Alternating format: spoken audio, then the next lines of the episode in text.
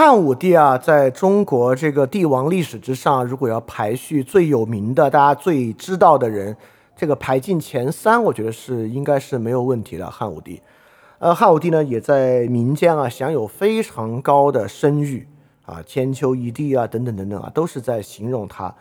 在整个两汉期间啊，就这个西汉、东汉最知名的帝王，也一定是汉武帝。呃，再加上这个，呃。应哎是哪个人演的？不是唐国强，也不是王宝强，是陈宝国。Sorry，陈宝国演的这个汉武大帝啊，这个电视剧其实也有很大的影响力，导致很多人呢对汉武帝，尤其他雄才大略的这一面呢，也有很深的印象。说实话，我对汉武帝几乎没有任何好印象啊，因为在他的这个治下呢，海内虚耗，户口减半。实在是想象不到啊！什么一代明君雄才大略，最后的结果是这个。当然，户口减半不是说在汉武一朝的治下死了一半的人啊，只是说很多人啊就脱离了户籍，脱离了整个行政体系的管理，不管是变成流寇、变成强盗，还是强制搬迁了，就他们就不愿意正继续在这个行政体系以下生活了。这是户口减半的意思。对汉武帝，在我看来呢，就是重新产生问题的那个人。在吕后、文景两地一朝啊，很多烂摊子被收拾的差不多了，那么呢，就总得有人出来折腾，产生一些新的问题。这个人呢，就是汉武帝。所以今天我们会花比较细的篇幅来讲，在他的治下到底折腾了一些什么样的事情。那也就是这一部分呢，可能能够对于接下来可能一段时间啊，因为王朔的小说带来对于汉武帝的讨论呢，你能够有更多的认识。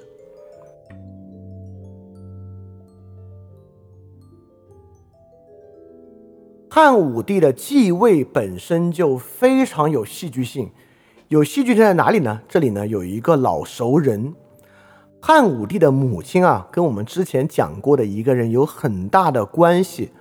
汉武帝的母亲王氏是臧荼的曾孙女儿，臧荼是谁呢？臧荼就是刘高祖的功臣集团里面一个非常重要的人物，也是一个非常特殊的人物。他特殊在哪里呢？在他们拥立刘邦做皇帝之后啊，臧荼是第一个起兵造反的人，而臧荼本人呢，并不是一直跟刘邦在一起的，而是延续了三个朝代的人，对吧？我们之前讲到啊，臧荼呢是这个这个秦末起义之中著名的武臣集团里面的一个典型的代表人物，就是这个门客秩序的典型代表人物。臧荼呢，既在陈涉政权之下就被封燕王，在项羽之下也被封王，在刘邦这里呢也被封王，可以说啊是一个树大根深的门客秩序之下的人物。而臧荼本人呢，第一个起兵造反，当然被杀，他的儿子呢也叛逃了匈奴，而汉武帝的母亲的妈妈，也是汉武帝的奶奶，就是臧荼儿子的女儿。这个人的生平就很有意思啊。这个王氏，汉武帝的母亲是王氏，王氏的母亲呢就叫臧儿，是臧荼的孙女儿。这个孙女儿的身世就很有意思，她有一个原配，还有一个改嫁。她的原配呢叫王仲，所以说汉武帝的母亲王氏呢就是她原配的女儿。后来她的原配早死之后，她又改嫁到田氏。这个田氏当然可能跟齐国贵族没有关系啊，就是普通人。这个田氏呢，又生下了两个儿子田汾和田胜。汉武帝的母亲王氏跟景帝结婚也是二婚了。最初啊，他的这个长女王氏已经嫁给了一个叫金王孙的人。这个金王孙不是说一个王孙啊，他的名字叫金王孙而已。但是呢，他就做了一个占卜。这个占卜说啊，他未来的两个女儿都会很富贵。这个臧儿呢，就让。王氏一定要和金王孙离婚，这个金王孙最开始还不干，是在张儿的一再要求之下解除了婚约。解除婚约之后，居然把他送入了太子的宫殿，景帝的宫殿。这在当时绝对不是一般人可以做到的，说明这个张儿本身呢是很会运作钻营的这么一个人。很可惜这部分细节史料不够多啊。不然，在高祖一朝啊，就一个第一个站出来谋反的人，而且儿子叛逃匈奴，竟然还在汉一朝能够具有如此的政治影响力。这里面的细节对于了解当时的政治和社会，其实我觉得是很有帮助的。也能够看到，在汉一朝啊，不像是尤其是宋明之后，整个皇家皇室对于社会的影响力能够到如此深远的地步。在汉一朝，整个社会依然拥有它自己的积累和运作。因此，臧儿这样一个臧荼的孙女儿，这么一个身份，竟然还能够保有这样的运作力量。这个王氏改嫁景帝之后呢，又生下三女一男。这个男孩呢，就是汉武帝刘彻。所以我们发现，臧儿啊，因为这个原配王政死亡之后呢，改嫁田氏；而汉武帝的母亲王氏呢，也是从金王孙改嫁到景帝，居然还当了王后。所以可见啊，在汉初的时候，可能儒教并未兴起，对于女子改嫁这个事情呢，其实当时来讲，并不是一个很大的问题。更有意思的，你看啊，这个王氏呢，其实按理说啊，跟这个田汾、田胜关系不是很大，因为田汾、田胜呢，只是他同母异父的两个兄弟而已。在一个男性主导的社会之中啊，应该是跟父系的关系会更近。这个王氏嫁入皇宫跟景帝之后呢，自然呢，其实跟王家的关系会更近。但这个田汾啊，居然在汉武帝一朝当了丞相。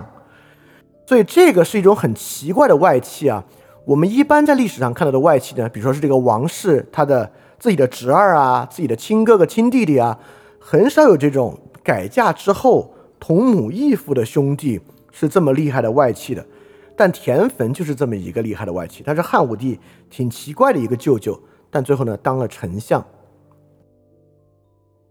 当然啊，这本身这些复杂的婚配关系、复杂的废立太子等等等等过程，就变成了华夏帝国一种全新的争夺。因为在天下大乱的时候啊，谁当皇帝的争夺呢，是靠在战马上决定的，像刘邦、项羽一样，是谁打下天下，谁来当王。但在一个稳定的帝国体制之中啊，实际上可不就是在诸多王后之中，在诸多皇子们之中互相竞争吗？这个呢也会成为中国未来数千年皇家竞争的一个主轴。这个战场啊，并不比真正的战场好，甚至有时候呢更加残酷。我统计了一下，华夏帝国从秦开始一直到清末，一共产生了二百三十九位皇储。这二百三十九位皇储，其中嫡子有多少位呢？按理说，如果是嫡子，甚至就是嫡长子继位，说明呢，这个权力交接过程可能比较顺利一些，对吧？如果不是嫡子继位，是什么庶子继位啊、侄子继位啊、兄弟继位啊，肯定是出了什么问题。就像宋太祖赵匡胤和他的弟弟赵光义的这个关系，肯定然出于什么问题才搞这种兄终弟及的事情。所以在华夏帝国二百三十九位皇储之中啊，其中嫡子继位的呢，其实只有一百一十二位，也就是说呢，还有一百二十八位比多于嫡子的都不是嫡子继位，说明这个权力交接过程中啊，就是会有一些什么问题。而嫡子继位之中呢，嫡长子继位呢，一共有六十九位，大概能占嫡子继位部分的半数多一点点。当然啊，嫡长子不能继位呢，在古代有各种各样的原因。很多时候啊，这个皇帝只要活得久一点啊，几乎就能够熬过嫡长子。就嫡长子都死了，这皇帝还没退呢。等皇帝驾崩之后啊，这个嫡长子早就没了，所以可能只能这个另外的嫡次子或者序位更低的嫡子来继位，这是有可能的。所以说啊，如果不是嫡长子，并不能代表一定出了什么呃残酷的权斗，很可能就是没有熬过自己老爹而已啊。因为古代人的寿命呢会有各种各样的问题，可能会比较短。好，我们说了一个也算是八卦，也算是据词理解啊。在汉朝的时候，这个实际上门第家族序列是非常重要的。这个臧荼虽然啊，这个家里面是叛臣，儿子也叛到匈奴了，但是这个臧荼的孙女儿居然还有这么大的能力，能给自己女儿弄离婚，离婚之后还能塞到景帝的皇宫里面去，还能当王后，说明这个武臣集团。确实是不容小觑，而汉武帝呢，就是有这么一段曲折的身世。从这个曲折身世之中啊，我们就先来关注关注他这个奇怪的舅舅田汾。这个田汾啊，一看这名字就不是什么大户人家的名字啊，居然是虫字旁的。这个田汾在武帝一朝居然当了丞相。好，我们就来关注关注，关心关心武帝一朝的丞相。我们以丞相做一个切口，来感受感受，在汉武帝一朝是一个什么样的感觉？到底是一个这个武功文治的天朝盛世，还是另外一种感觉呢？我们就来看看啊，武帝一朝所有的丞相。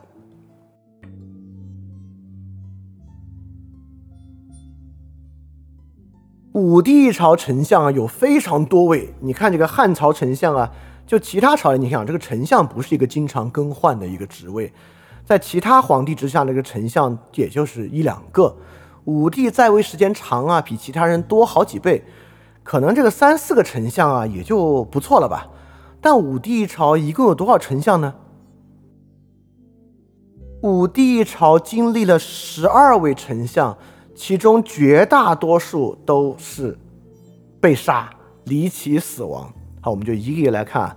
我们既看他们的结局，也看他们是从哪儿来的。其实这也是对于汉朝政治的一个了解。第一位丞相呢是窦婴，窦婴呢在景帝就是丞相，延续到了武帝一朝。窦婴一听这名字啊，就是外戚，是窦太皇太后的堂兄之子。窦太。窦皇后呢是文帝的皇后，在景帝一朝呢变成了窦太后，在武帝一朝呢变成窦太皇太后，权倾朝野，势力很大。窦婴呢是窦家人，但是跟窦太皇太后呢还还就是不对付，因为这个窦婴呢非常积极的推进儒家思想，反对窦太皇太后那个黄老思想。上次我们也说啊，这个黄老思想跟老子关系不大，也许跟圣道吧法家的关系会大得多。后来去职之后呢，获罪死亡，得罪了谁呢？得罪的呢就是这个田汾，就是武帝这个外戚田汾，所以窦婴呢就死在了外戚权斗之中。很快，第二位丞相上任啊，叫做许昌。这个许昌呢是一个高祖的功臣之后，所以算是军功集团之后，是军这个军功阶层啊，延续到武帝一朝的结果。本身呢。因为这个窦婴失去丞相之位，就是因为反对窦太皇太后，所以许昌呢就是一个窦太皇太后的这个黄老派、圣道法家派的丞相，所以他本身呢是安心退位的，这是第一个能够善终的。接下来之后换了谁呢？换的就是这个田汾了。这个田汾呢是王太后就景帝夫人的同母兄弟，他呢也是离奇死亡的。他斗死了窦婴之后呢。自己发疯死亡了，到底是发疯死亡了，还是发疯死亡是一个春秋笔法？Anyway，这个田汾本身呢不是自然死亡的。他之后呢又是一位薛泽，这个薛泽呢也是一个高祖功臣之后，是这个军工集团的，所以这个人呢同许昌一样是比较温吞水的那种啊，过渡角过渡角色，他呢也正常的交班了。接下来呢就都不是这个。比较普通的高祖功臣之后了。接下来这位呢是公孙弘，之前呢是一位法力，后来呢是走了儒家的仕途，通过儒家学习经书，得以举荐入宫，当到御史大夫，最后去得了丞相的位置的。这公孙弘呢是病死的。这公孙弘身上还有很多可说的东西啊，包括他与董仲舒的关系，他还促使董仲舒啊排挤他，从朝廷上把他排挤走。包括在他的任上呢，还发生了两位这个亡国的叛乱。如果发生在景帝后朝啊，丞相在位时发生亡国叛乱，这个丞相应该是活不了的。公孙弘当时也很惶恐，但是呢，公孙弘最后活下来了。可见啊，在公孙弘的时期，整个武帝一朝的这个矛盾和朝纲的秩序还没有那样的混乱。公孙弘呢，最后也能够病死。公孙弘之前这些丞相呢？虽然，比如说公孙弘能够当丞相啊，他前一个人呢就是被汉武帝解职，让公孙弘上来的。但是解职换人，这本身不能说是一个多奇怪的事情。至此啊，这些丞相不管经历什么样的波折，在任内遇到什么样的困难的问题，即使是遇到亡国叛乱这样的问题，几乎都都还能将将算善终吧。往后呢，情况就没有这么好了。公孙弘病死之后呢，是李蔡。这个李蔡就是典型的公关了，大家可能不记得了。我们上次说了，汉朝按照真实的物理空间，可以把官员分为醒官、宫官和外官。醒官呢，一般以宦官构成，就是那些真正每天都能见得到皇帝的，真正能够日常照顾皇帝的私生活起居的这些人。宫官呢，就是在内宫的官员，就是平时除了上朝之外，也可能能见到皇帝的。大概呢，就是一些虽然不是贴身服侍皇帝，但是服务于皇家，比如说车马啊、饮食啊、宫中的物资的制造啊、宫女等等的管理的这些的人。而外官呢，就是在皇宫之外，只在上朝的时候能见到皇帝的，什么丞相啊、御史大夫都是那些。而郎官呢，就是典型的公官。我们之前讲到，从吕后开始，他的策略。是如何去抵制军工阶层呢？因为军工受益阶层主要都是外朝官员，所以从吕后开始呢，就是壮大公官，就壮大内朝官员去抵抗外朝官员。所以李蔡呢走的就是这个路子。本身呢是郎官出身，就跟公孙弘不一样了。然后呢得到御史大夫，得丞相。他是谁呢？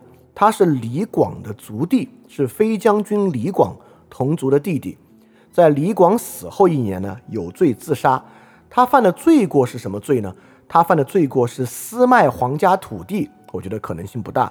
我觉得呢，可能是牵涉到了李广案件，有罪自杀了。所以这位李蔡呢，是牵涉进入李广案件可能出事儿的这么一个人。接替李蔡呢，叫做庄钦迪。庄钦迪本身呢，是一个世袭的侯爵贵族。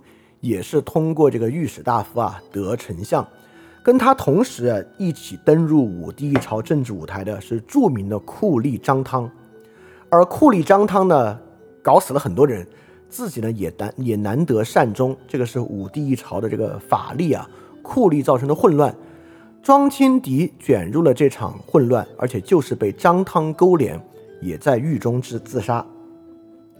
武帝一朝啊，自杀的人很多，这些丞相是自杀，李广也是自杀。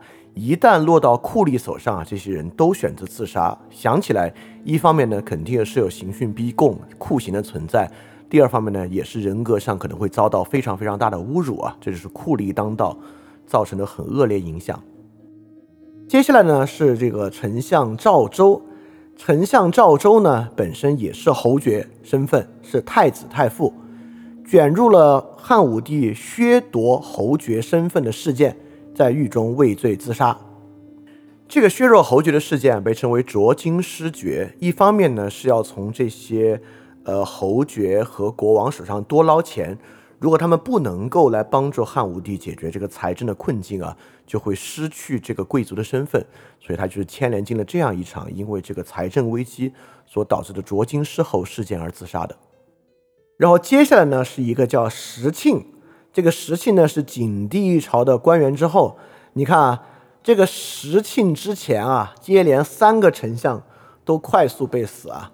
这个石庆上台之后，惶惶不可终日，直接惊吓病死。惊吓病死之后呢，接替他的是公孙贺。这个公孙贺啊，可是当时要让他当丞相的时候。他在汉武帝面前跪下，痛哭流涕，央求可不可以不让我当这个丞相啊？很明显，这个丞相位置是太危险了。但汉武帝回绝了他，说不行，你还非得当这个丞相不可。而公孙贺本身啊，比他们其实权力要更大。公孙贺既在平定景帝一朝七国之乱的时候有军功，他本身呢还是外戚。他娶的是谁呢？他娶的就是汉武帝最宠幸的卫子夫的姐姐卫君如为妻，所以他跟汉武帝啊还是亲家，所以你看他本身是个跟汉武帝关系多亲的人，是不是应该天生啊就应该来当这个丞相？但在他身上出了一件非常重要的事情，他自己的儿子啊公孙敬擅自挪用军费被捕下狱了，公孙贺啊当时还是丞相啊。为了救他的儿子啊，就说这样吧，我能能不能够立功来救我的儿子，去抓捕一个通缉犯，抓捕当时的一位游侠，就是游氏传统啊，这个游侠呢叫朱安世。这个公孙贺呢就抓住了朱安世，这个朱安世呢愤恨，就在汉武帝面前参了公孙贺一本。参的公孙贺是啥呢？说的就是这个公孙贺的儿子公孙敬和汉武帝的女儿杨氏公主两个人有私通，因为很明显公孙贺的家族和武帝家族关系很近嘛。他们俩不仅私通，还在汉武帝行驶的驰道之上埋藏这个下蛊诅咒汉武帝的墓人。所以说，公孙贺整个家族因此入狱，开启了汉武帝晚年非常可怕的一件，在全国造成了数万人牵连受死的大案——巫蛊案。对公孙贺不仅没有避过这个丞相的职位，而就在他自己的身上开启了巫蛊大案，那公孙家族呢就被灭族了，比前面任何一个人都要惨。接替公孙贺的呢是刘屈叠，刘屈叠呢是涿郡的太守，所以是地方官升任丞相的。怎么能当上丞相呢？就是协助武帝在巫蛊案中平定了太子的叛乱。巫蛊案牵涉甚广，其中最广的就是武帝杀死了自己的太子。这个刘屈蝶呢，就是协助武帝在巫蛊案中平定了太子的叛乱。平定太子叛乱之后呢，就要另立新太子。他就与武帝晚期著名的武将李广利，这个跟李广没有任何关系啊。这个人虽然名字很像，啊，他其实也是外戚，是汉武帝晚年的这个卫子夫失宠，他的新的宠妃李夫人，包括还有一个很重要的一个内朝丞相李延年，他是李夫人和李延年的哥哥，这个李广利，所以也是一位外戚。好，我们收回到这个丞相啊，跟李广利来谋划太子的事件被武帝知道了，这个人呢也判腰斩。最后一位呢，是延续到了昭帝的田千秋。田千秋呢，是齐国田氏贵族的后裔。最后呢，是上书武帝啊，说：“哎呀，太惨了，你应该不必为太子的事情如此自责。发生这些事情呢，大家也都是不想看到的。宽慰武帝，成为了丞相。所以田千秋呢，他的主要功绩和大家对他的印象呢，就是一个敦厚长者的形象。最后呢，他。”也是促使了武帝晚年的悔改，不不就不就也不叫悔改了，武帝晚年的认错。所以说呢，这是能够得以善终的一个人。好像最后也没有善终啊，最后在跟霍光斗权的时候也是死掉了。所以不管怎么说啊，从田千秋之前吧，连着这些从李蔡之后啊，武帝一朝的丞相是最高危的职业。你看这个节奏啊，就不像是什么正常的盛世节奏，对吧？从前到后，这些人为什么死呢？就能够梳理出武帝一朝的一些危机。最早期啊，在窦婴和田汾身上的危机呢，是外戚争权；中间啊，从李蔡到这个庄青迪身上的危机呢，是法力当道；中间酷吏当道，互相搞的危机。从这个赵州身上的危机呢，是这个卓金狮侯，就是武帝去。撺夺很多王侯的权力和金钱所爆发的一场危机。当然，到武帝晚年最大的危机就是巫蛊之乱。最简单啊，从武帝朝丞相的构成和他们的悲惨命运之上，我们都能看出啊，这绝对不是什么正常的盛世的节奏。西汉丞相成为如此高危的职业，在这个中国历史之上啊，也不会有另外一帝。和另外一朝具有这样的一个事情，可见啊，武帝这五十三年是非常不平静、非常折腾以及坏事儿频出的五十三年。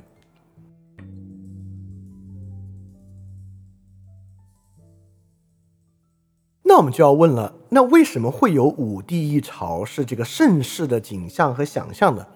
如果非要说武帝一朝有一个盛世的话，确实，在军功和版图扩张这一面，武帝一朝呢是有很多功绩的。当然呢，这也打破了所谓在我们历史之中啊，我们是一个爱好和平。你看武帝一朝的事情，看不出来我们的历史人物有什么爱好和平的一面啊。在武帝一朝呢，汉帝国的版图非常大的增加，而且不仅仅是大家比较熟知的与匈奴的作战。在整个北方和西北方啊，武帝确实在很大程度之上，尤其是在早期啊，战胜和压制了匈奴。向东北方向，武帝呢还征服了朝鲜；向南的方向征服了闽越、南越，向西南的方向征服了夜郎国和滇国。所以整个武帝一朝真是版图上四面开花，向所有的方向都极大的扩展了版图。因此呢，他的谥号是武帝嘛，就是为了纪念他，或者说就是以他一朝啊这个军事功绩之多，作为一个典型的形象。当然，军功呢就可以作为武帝一朝的一个核心线索来看，军事和军功作战这件事儿是如何导致武帝一朝的变化，尤其是如何引出武帝一朝的这些烂事儿的。在武帝一朝过程中啊，我相信大多数人都能够说出几个事件，比如说董仲舒罢黜百家，独尊儒术；比如说司马迁写《史记》；比如说呃征发匈奴、卫青、霍去病的时代，这些呢可能是大家最熟悉也是最耳熟能详的几件。但是这些事情的前后关系是哪些？比如说董仲舒罢黜百家，独尊儒术，是在卫青、霍去病征讨匈奴之前还是之后呢？这个东西很重要，在之前还是之后非常重要。再包括很多大家不熟悉的那些事情啊，包括我们刚才讲到的什么巫蛊案啊，什么卓金狮吼啊，法力当道啊，等等等等。我们就以军功和军事作战作为线索，从武帝一朝从早到后，到底经历了哪些事情，来给大家细细梳理一下。这个梳理之后，你就完全明白这五十三年啊。到底是个什么样的过程，以及为什么会对中国历史留下这么深远的印象了？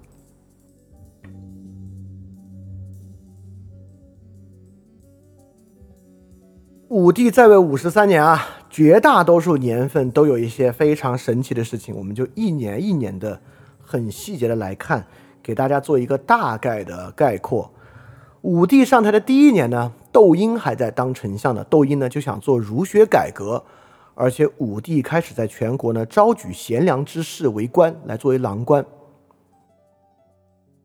武帝在位的第二年呢，窦太皇太后就废了儒学改革这个事儿，啊，窦婴呢就换成了新的丞相，而卫子夫就是武帝最宠爱那位夫人，卫子夫就是之后死去太子的母亲，也是在这一年受宠的。然后我们跳几年啊？跳几年中间呢，窦太皇太后马上就要去世了。第五年呢，罢黜百家，独尊儒术，就是在这一年。所以说啊，董仲舒在武帝一朝搞这个儒家改革是很早的事情，就是武帝上台第五年就有这个事儿，罢黜百家，独尊儒术。而且就在这一年，从秦朝一直传到汉朝的博士制度，已经有很多很多博士了。在武帝一朝呢，根据儒家五部经典做了五经博士本身的改革。第六年呢，窦太皇太后就去世了，然后田汾呢就当了丞相。第七年呢，武帝开始在全国举孝廉，就是各个地方啊、各个郡县郡国要举孝廉，在当地找到符合孝与廉的人士来京师做郎官。第八年，汉与匈奴的和亲秩序决裂，所以武帝一朝从什么时候开始和匈奴打仗的呢？就是从他上台的第八年开始。再跳两年啊，第十一年的时候呢，不仅打了匈奴，第十一年就开始往西南方向用兵了，征服了西南的蛮夷。而且第十年的时候，董仲舒开始进行春秋绝育的改革，就是用儒家的方式来做很多法律啊和审判方面的这个实践尝试。第十二年呢，就是卫青伐匈奴了，所以卫青呢登上舞台。我们知道卫青是卫子夫的外戚。所以卫子夫在第二年受宠，到第十二年的时候呢，卫青就已经是将军职位，讨伐匈奴了。第十三年的时候呢，之前啊，第七年的举孝廉，在第十三年有一个进一步的政策，二千石以上的官员啊，必须举孝廉，也就是汉武帝进一步的在全国各地通过官员摊派的方式招举人才。第十四年的推恩令颁布，所谓推恩令，就是把下面的封的郡和国不断拆分，不断拆分。什什么叫推恩呢？比如说我是一个王，比如说我是淮南王，那我可能有五个儿子。我死了之后呢，就把这个淮南国一分为五，把他们五个都分成王。所以实际上呢，就是去削弱郡国实力的一个方法，推恩力。而且就在这一年呢，卫青大破匈奴，取得了第一次重大的战功。然后战功之后呢，占领了河套平原和朔方郡，然后汉武帝也开始向朔方郡移民。所以从前面举孝廉，然后招举贤良，到二千石举孝廉推恩令的颁布，这些东西呢，也能看出来，汉武帝从在位的第一年到第十四年，其实都还在延续景帝的很多政政策，执行削弱各个郡国的行动。他上位第十五年的时候，就已经在夜郎南夷设县了，就说明这一年征服了夜郎国。所以说，真是南北同时开战啊，既向北打匈奴，也向南边继续征服这些国家。当然，往南边打呢要容易一点。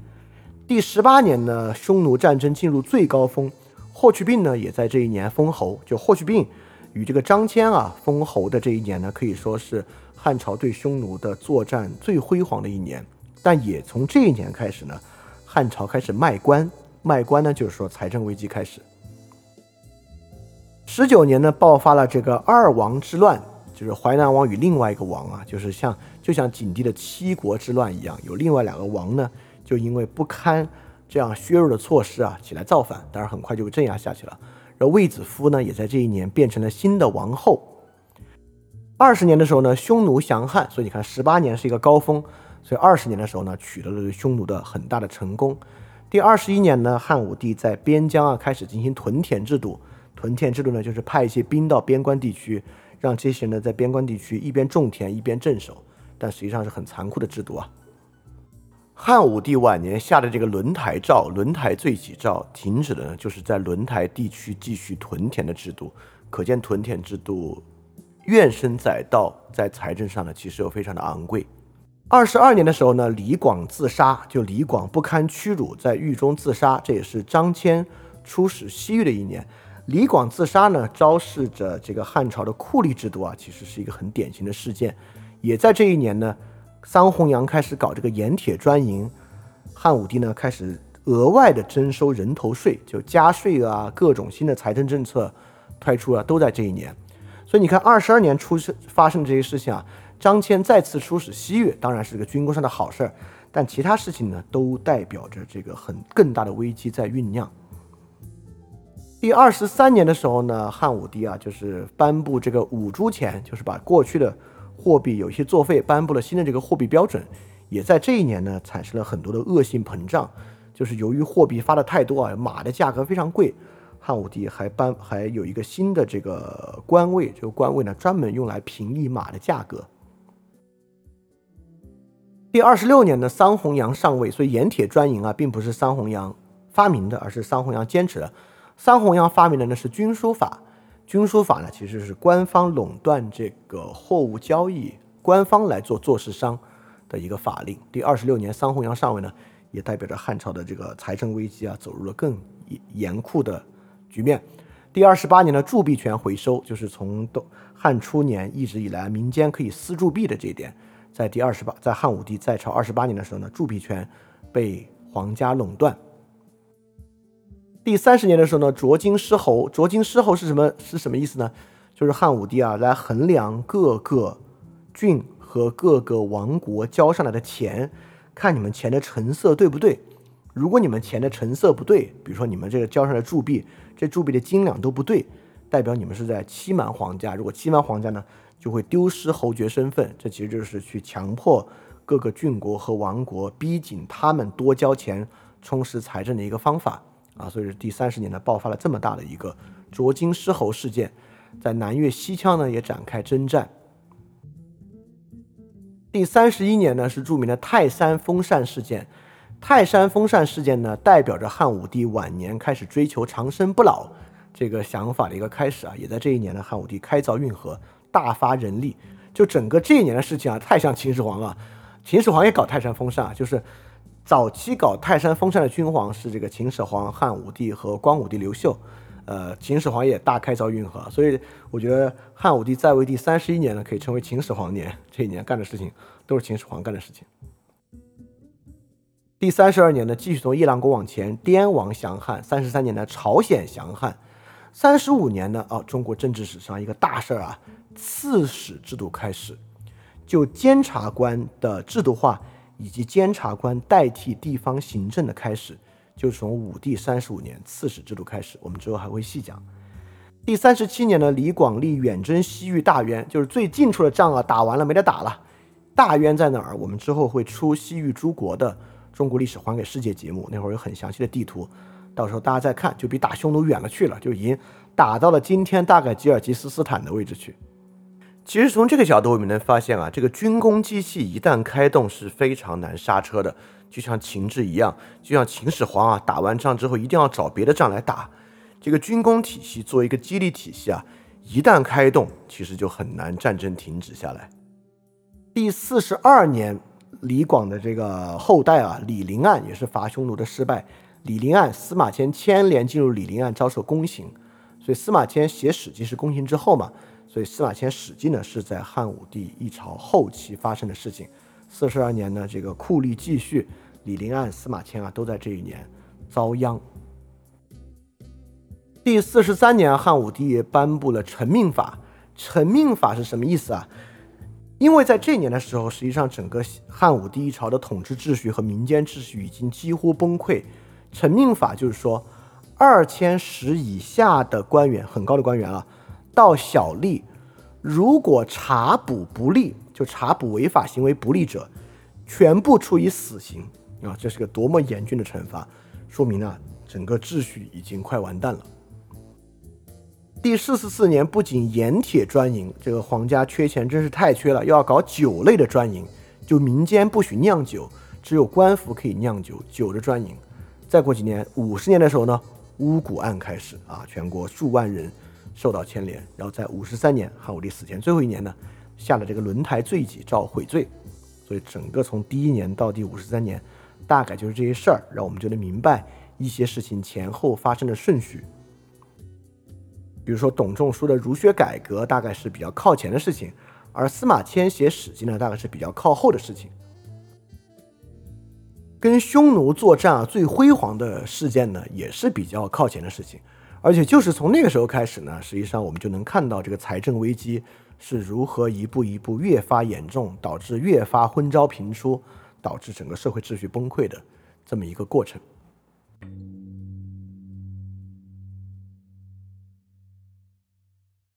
所以，如果要总结一下这个武帝一朝发生了什么事儿呢？大概第一年到第七年啊，就是武帝的早期，就是还在从这个窦太皇太后手中夺得权力的过程。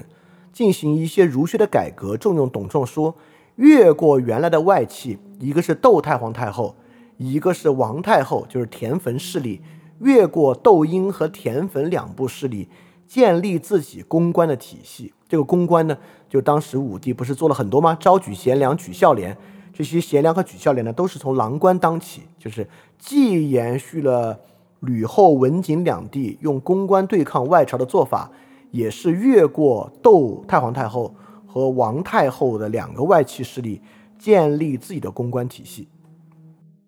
包括第一到七年啊，也有很多遏制郡国的措施，包括举孝廉，包括这个招举贤良和推恩令等等等等的这些事情，也是在延续对于郡国的限制。那第八年到第十八年呢，是匈奴战争的开始。而匈奴战争开始很快呢，也就是财政危机的开始。从十八年之后啊，匈奴不是已经投降了吗？但我们知道，匈奴投降呢是东西匈奴二分之后投降啊。其实匈奴并没有完全被诛灭。从第十九年到三十年呢，跟汉与匈奴的战争，在这个霍去病死后啊，其实进入到一个比较僵持的阶段。而在这段时期呢，战争处于僵持阶段，然后呢，这个财政危机越来越大，是做了很多财政方面改革的阶段。然后从财政改革，从三十一年啊，三十一年这个典型的事件就是泰山封禅，进入汉武帝生涯的一个中后期。中后期这个事情呢，就是他想这个当仙人啊，想长生不老，到昏招频出的阶段啊。整个三十一年到五十三年可以说是矛盾频发，酷吏秩序加强，梦想长生不老和巫蛊案这么一个行将崩溃的阶段。而最后两年五十三、五十四年啊，是一个悔罪和结束。所以总的来说呢，我们可以把武帝一朝的五十四年分成这五个阶段。这五个阶段，我们能够看出很多的事情啊。第一个就是从早期董仲舒罢黜百家，独尊儒术之后，刚才听了那么多事儿，后面那些事儿哪一件像是儒家的事情啊？一点都没有听出跟儒家有关，对吧？纯纯的法家的事情啊，纯纯的韩非子、商君书的那些事情。所以说，整个儒学在汉武帝一朝啊，我们发现，比起儒学的主张本身，更像是两个东西。第一呢，是改弦更张，对吧？就是从早期这个圣道法家，转向一个和以前不同的思想和文化传统。第二个儒学呢，其实更多在武帝一朝是一个人才制度，是通过五经博士招举贤良、举孝廉，帮助武帝拥有一些超出过去的郎官机制。大家要知道，过去啊，从秦朝开始就是这样啊。这个郎官是怎么来的呢？都是之前的官员的儿子送来当郎官。也就是说，如果过去你是军工阶层。你的儿子呢，就进宫官当郎官，从郎官呢慢慢培养来当外朝官员。那么，如果是这些人当郎官，第一，军工阶层的人还在当郎官；第二，窦太后的外戚势力和王太后的外戚势力还在当郎官。所以，对武帝来讲啊，这个儒学机制更像是我得找出一个属于我自己的郎官的充实体系而已。从之后的过程看不出一点点跟儒家有关的事情。对之后的进程是什么呢？就可以说简单的，就是说穷兵黩武引发财政危机，财政政策引发社会危机，社会危机引发吏治危机，吏治危机导致宫廷政变，这么一个过程。所以汉武帝的穷兵黩武引发了一连串的问题，大概呢就是这样一个历程。当然，之前对于董仲舒儒学改革这个视角其实很重要啊，对于理解。整个汉一朝儒学到底是个什么作用？为什么儒学要做出那么大妥协？这个在之后我们具体讲到儒家的时候呢，其实是一个很重要的视角。好，既然我们拿到一个线索了啊，穷兵黩武引发财政危机，为了解决财政危机呢，财政政策引发社会危机，社会危机倒退吏治危机，吏治危机引导宫廷政变，这么一个过程，我们就一环一环来看。首先第一个问题。汉武帝为什么非要打匈奴啊？这是很有意思的问题啊。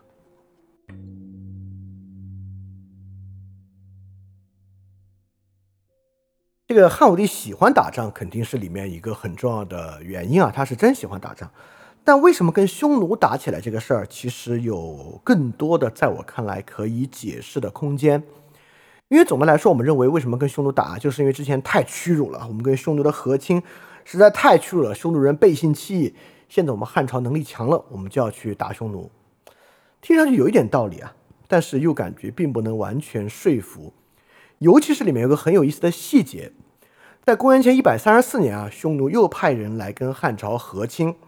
在这次和亲会议之中呢，有一个人主战，有一个人主和。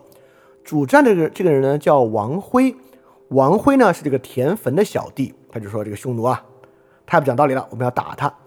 其中有一个人主和，主和这个人呢是汉初的名臣韩安国。韩安国啊，从景帝一朝啊，就是这个诛灭七国之乱的一个功臣，是窦太皇太后的典型事例。韩安国呢就说这个匈奴兵强马壮，还是应该接受和亲。群臣绝大多数人都赞同韩安国的观点，汉武帝呢也是采纳了韩安国的建议，与匈奴和亲，说明啊。现在对匈奴政策实际上还是窦太皇太后这样一个圣道法家一派为主的，就是我们知道从吕后开始，其实对匈奴一直采取和亲政策，到这个时候还是如此。好，有意思就来了啊！你看啊，现在看起来啊，大家这个主要政策还是以这个窦太皇太后的政策延续为主，韩国对吧？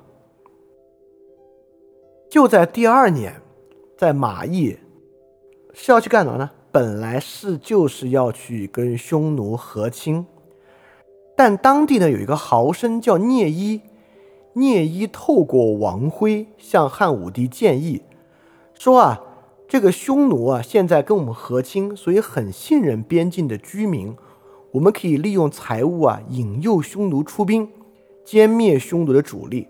汉武帝就这样做了，等等啊。前一年刚刚是这个韩国的建议，不跟匈奴打仗，怎么就翻过去一年，就要利用和亲跟匈奴打仗。整个朝野上下之前都支持窦太皇太后和韩国，为什么突然到这个地方走有一个一百八十度的大转变呢？当然，这个是可以解释的，因为公元前一百三十五年呢是窦太皇太后去世，所以可能一百三十四年的时候啊，窦太皇太后的势力呢依然呃还有一些影响力。但是到一百三十三年的时候呢，这个时候呢，就刚好啊是要改弦更张的时候了。那么从这时候开始啊，当然这个马邑之谋是失败了啊。这个马邑之谋失败，留下了更有意思的结局。第一呢，与匈奴的关系破裂了，就没有办法再维持核心秩序，战争呢就要开始。第二，献策的呢是王辉，但是最后呢，匈奴没有上当，导致呢最后追击失败。这个王辉下狱之后啊，田汾就去给汉武帝求情，说可不可以不要杀王辉？汉武帝没有答应，所以王辉就下狱自杀了。所以马邑之谋的结局呢，是之前主导匈奴秩序的韩国下台，和田汾势力主导匈奴秩序的王辉下狱自杀。之后匈奴问题的主要人物是谁呢？就是卫子夫的外戚卫青了。卫子夫是这个上台第二年开始受宠的，所以整个马邑之谋啊，虽然是个对匈奴的事件，但透过这一点呢，我们回头看，却完全符合汉武帝一朝在第一年到第七年的那个关键，就是越过外戚势力，建立自己的公关体系。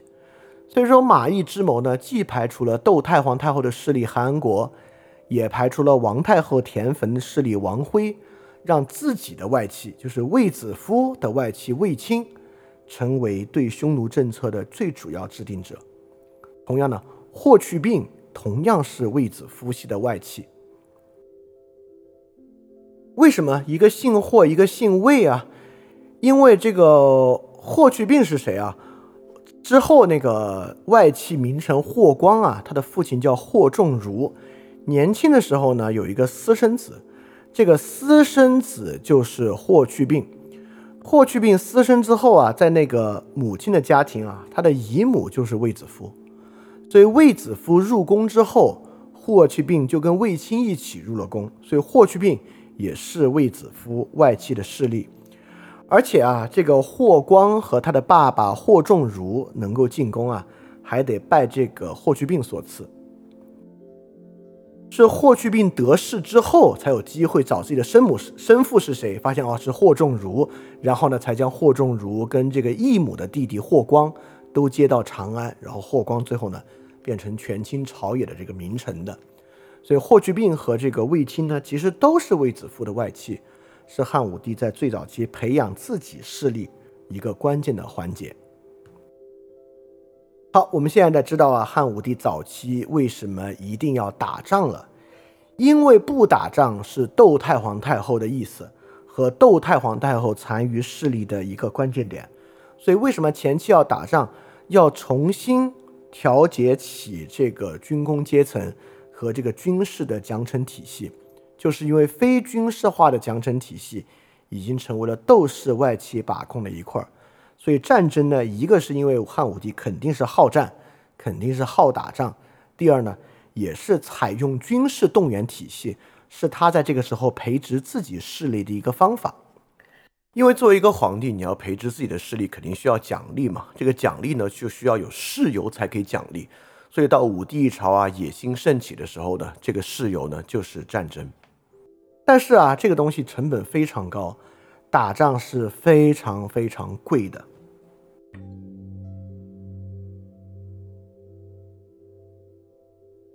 打仗啊，第一贵在粮草啊，动员就很贵；第二贵在如果有人愿意为你打仗啊，那势必是要给他付很多的赏金的。像秦的一朝呢，就是以爵位制度，我们给人封赏爵位，把这个很少见的。爵位的能力完全与在战场上杀头绑定，才能够让人安心为你卖命。但在武帝一朝，我们说后来其实这些爵位，比如说在刘邦这个之初，你得了军功爵位可以怎么样呢？可以给你封地，对吧？但到汉武帝一朝没有那么多地可封了，所以当时军爵奖励已经完全货币化了，就是说你当了军队啊，建立军功就给你发钱，这个钱要发多少呢？公元前一百二十三年啊，就是汉武帝在位第十八年大破匈奴那次，就这一次大破匈奴啊，卫青和霍去病的军爵奖励要奖励一百亿钱。一百亿钱对于当时的汉朝是什么概念啊？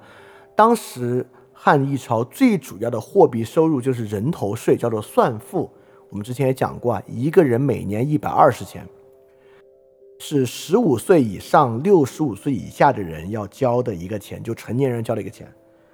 就算当时啊，课税人口到两千万，不过能收到二十四亿的算赋，不到这一年军功爵位奖励的四分之一。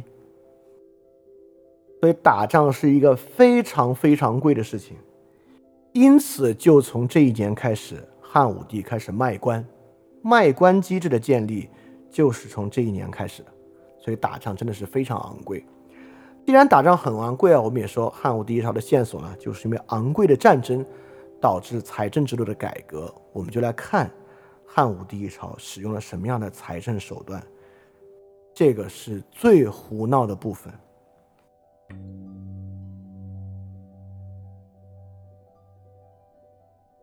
完全缺钱，所以怎么办法补充这个钱呢？第一个呢，就是卖爵，卖爵位啊不好卖。我们之前说到啊，你看啊，之前从这个文帝到景帝一朝啊，加过那么多次爵位，吕后一朝加的其实更多，对吧？加了那么多次爵位，这个爵位超发之后已经不值钱了。那你现在卖爵有什么用呢？所以汉武帝啊，嗨，旧的不行就发新的爵位呗。所以武帝一朝啊，重新设立了武功爵，就完全与军功、仅仅与军功相关的非名爵体系。武功爵一共呢十一级，这十一级具体每一级叫什么名字就不说了。这个爵位呢比之前的爵位啊多了一些非常实用的功能。第一个功能呢就是可以抵罪，而且可以减免罚款。李广的生涯之中啊，我们就会提到李广的生涯之中有数次犯了大罪，因为军功罪是大罪，比如说让你什么时候带兵去一个地方，那你去晚了，这就是死罪。李广生涯之中至少有两次这样的死罪，是靠剥夺他的一切爵位得到免除的。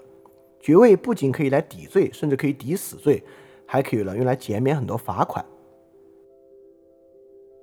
但是啊，虽然这已经很不公平了，卖这个东西啊，相当于就买一个免死券呗，买一个抵抵押这个罚款的券，只要比罚款轻，其实买爵位就是值得的。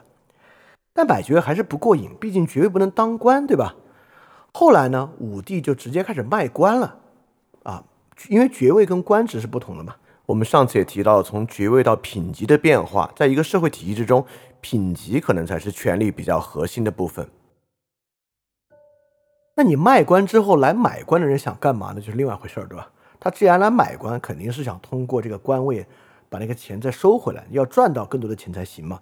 所以吏治的崩溃，你只要卖官，吏治一定崩溃，这几乎是个必然会发生的事情。除了卖爵之之外呢，汉武帝加了很多税。第一啊，除了刚才那个算赋之外，加了很多口赋，就是说呢，算赋是成年人要交人头税，之后呢，未成年人也要交人头税了，就交的少一点而已啊。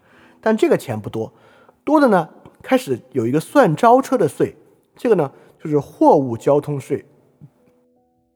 因为汉的一朝啊，我们知道商品流通很盛，商品经济比较发达。商品经济呢，就需要拿车辆运输货物，运输货物之后呢，就会按照这一车的货物课税。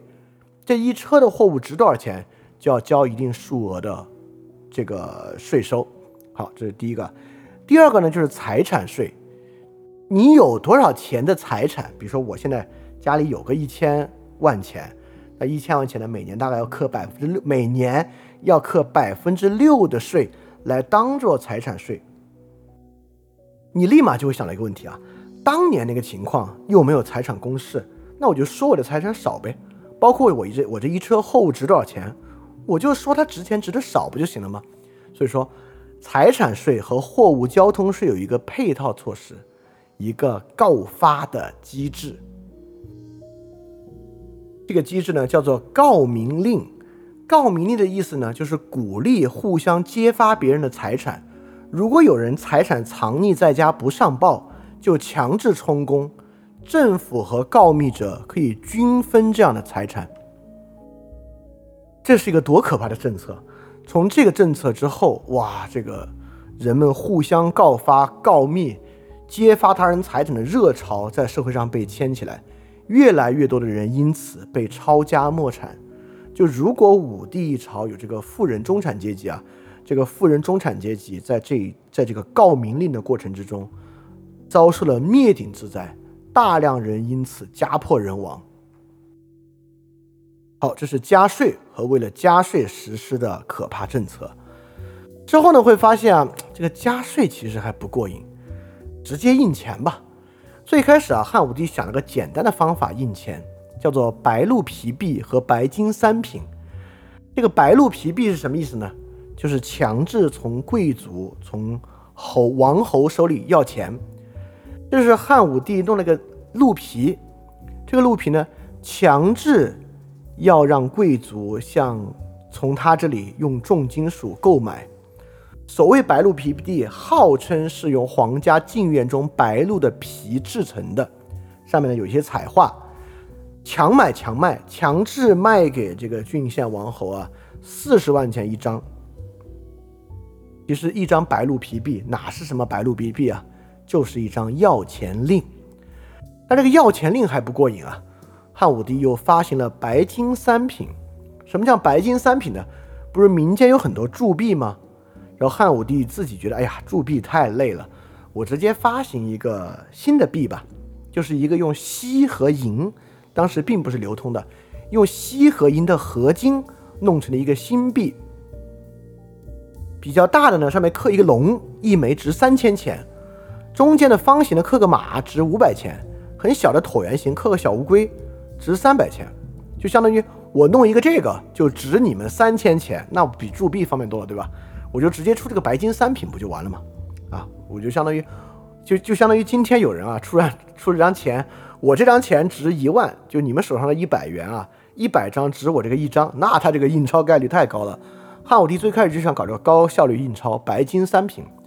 那这个白金三品有个问题啊，你搞这个锡银合金啊，你会我也会，所以各个其他地方呢就争相开始仿制这个白金三品啊，导致这个白金三品在市面上越来越多。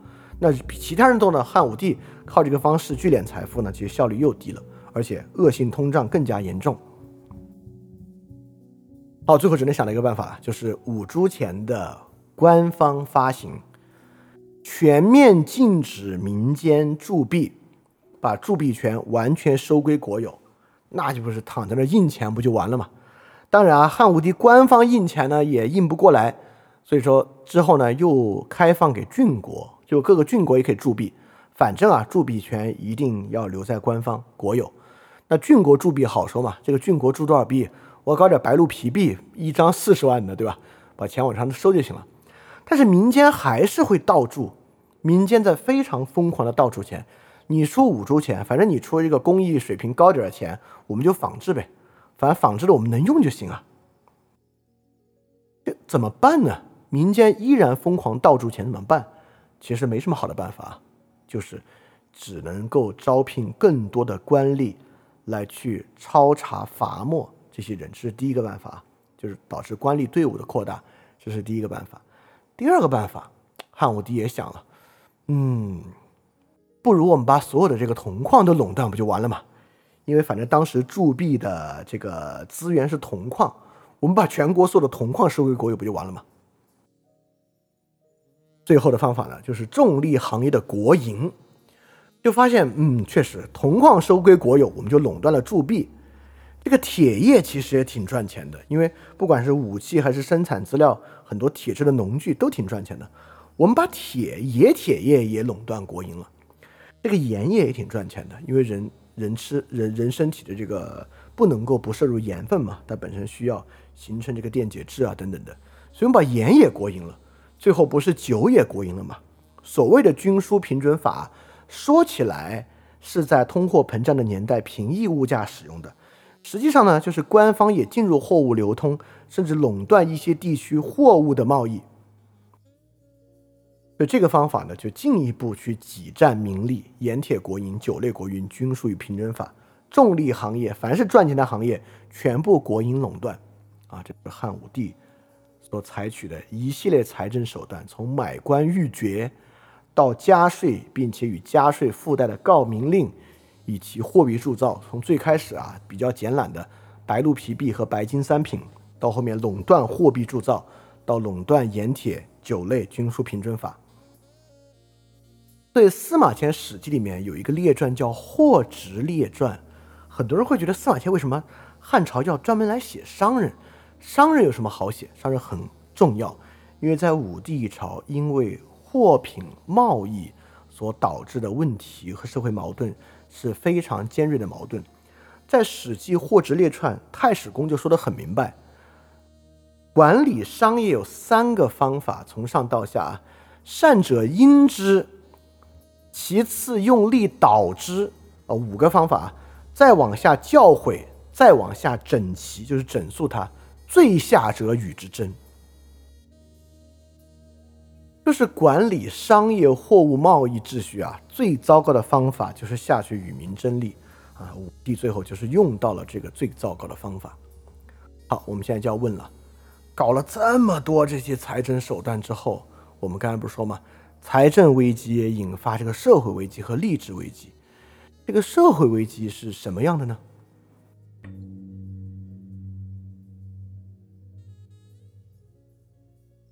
就刚才那些手段啊，不出事儿是不可能的。所以说，很快我们之前提到的亡国叛乱，在元朔六年啊，公元前一百二三二十三年，淮南王刘安和衡山王刘赐就谋反。这个淮南王刘安啊，就是组织编写《淮南子》的那个人。那《淮南子》是一个神秘学著作啊。亡国叛乱，除了亡国叛乱之后呢，还会有很多人民形成流民盗匪集团，也非常多。在《汉书·西域传》说到这里，就是名利区财力竭，因之以凶年，倒扣并起，就是用这种盘剥的方法啊，人民已经完全手上没有任何财物了，只要年头不好啊，就形成这个盗匪集团啊，跟这个秦末也没什么区别。然后呢，又产生大量的农民起义，匈奴战争之后引发很多农民起义。在《汉书·酷吏传》就说到了河南南阳郡一带发生了非常多的农民起义。小的呢，数百人；大至数千人，擅自号令攻城邑，取库兵，誓死罪，绑架郡守都尉，杀掉两千担的官员，等等等等的，就是形成了很多大大小小的农民起义。这些东西啊，不管是亡国叛乱、人民脱离户籍、剿灭盗寇，或者是人民起义，都是要靠更多的人，加大官僚人数，严刑峻法。才可以补得上这个补丁的，所以在武帝一朝呢，官僚人数也大量的膨胀起来。但是呢，又是个问题，这些人你要调动他们，一样要花钱。比如说，当时啊，六百担的官员，六百担是一个小官啊，我们该你大概明白，一百多担是最基层的官员，两千担是地方大员，六百担呢就是地方的中层官员。地方中层官员全国只要超过五万人。当时是绝对超过五万人的，具体人数讲到汉武帝立志的时候，我们细说，只要超过五万人，就养这些六百担官员，都会超过一年可发行的货币的总量。就是你一年靠你垄断了货币发行，你就印这个五铢钱，铸这个五铢钱还不够给他们发工资的呢。所以说当时啊，一定拖欠了很多这公务员的工资啊。在这个情况之下呢，就形成了吏治的危机。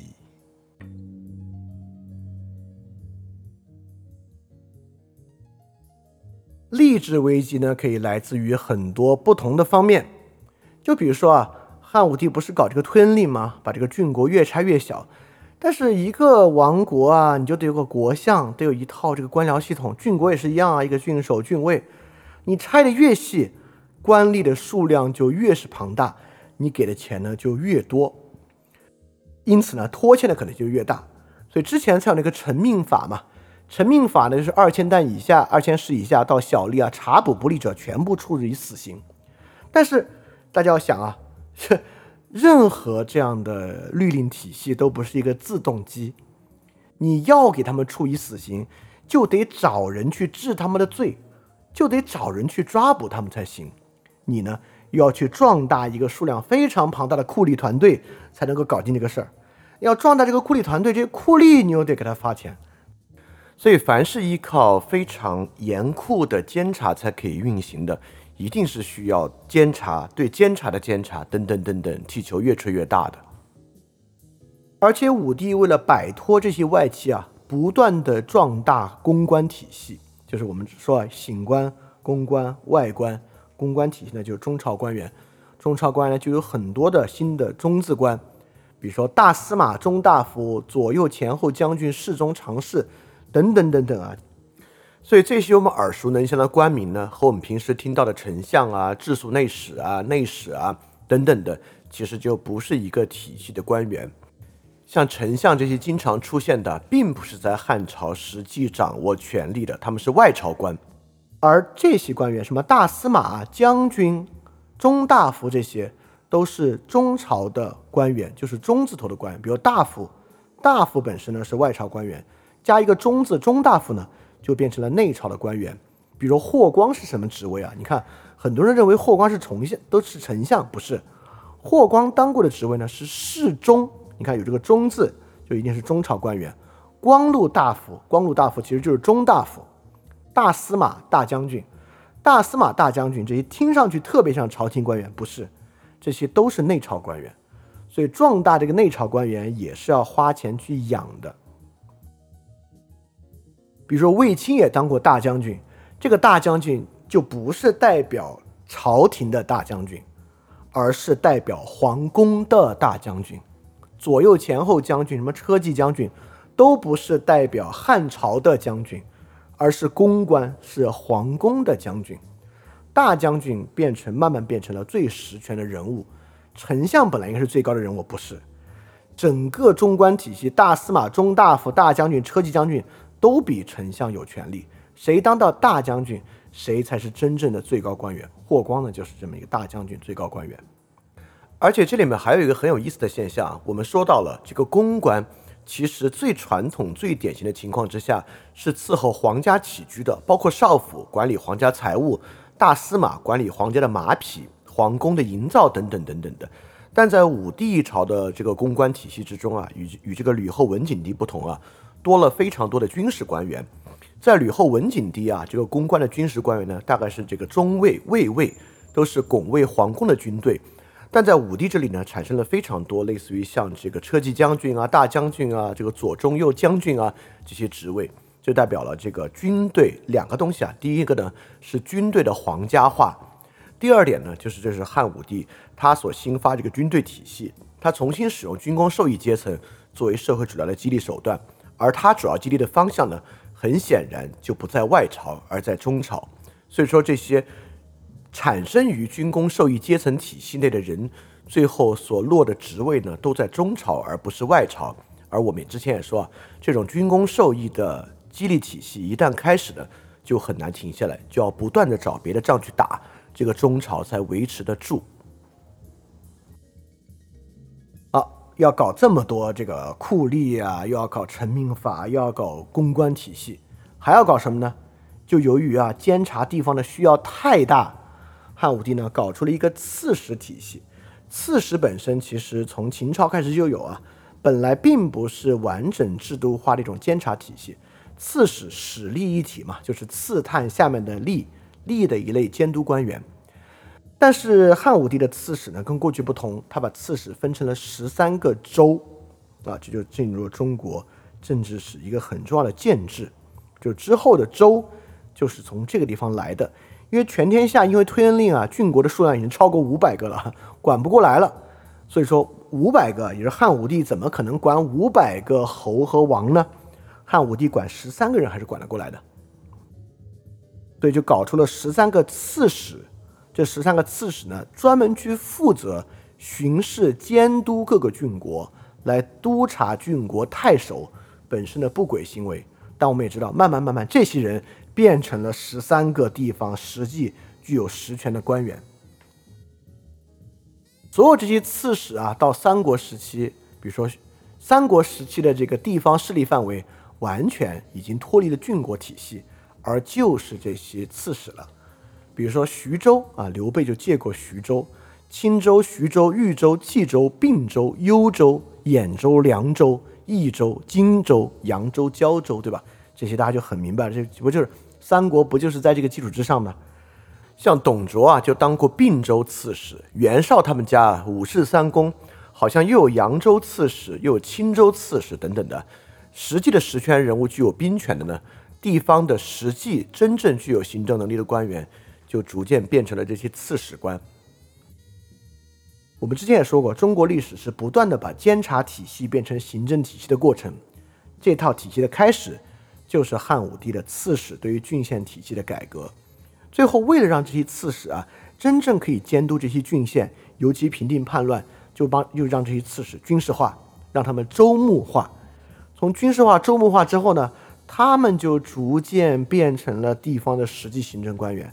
然后呢，又要发明新的体系去管他们，就是之后的道啊，这些道呢，慢慢又变成了新的行政官员，以以此往复，以此往复，以此往复，无穷匮也的这么一个过程啊，就是武帝之后的问题了。所以吏治补丁也是很多的。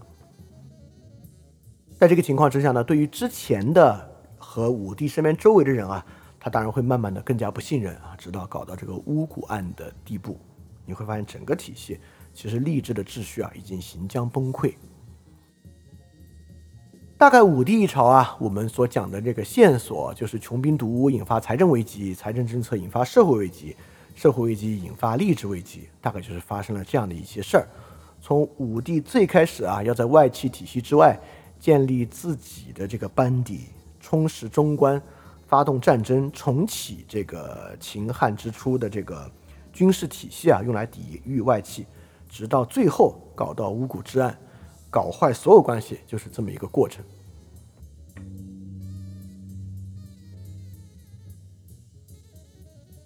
所以说实话，我是真的不明白汉武帝身上，真的，我我我实在是不太能找得出他身上。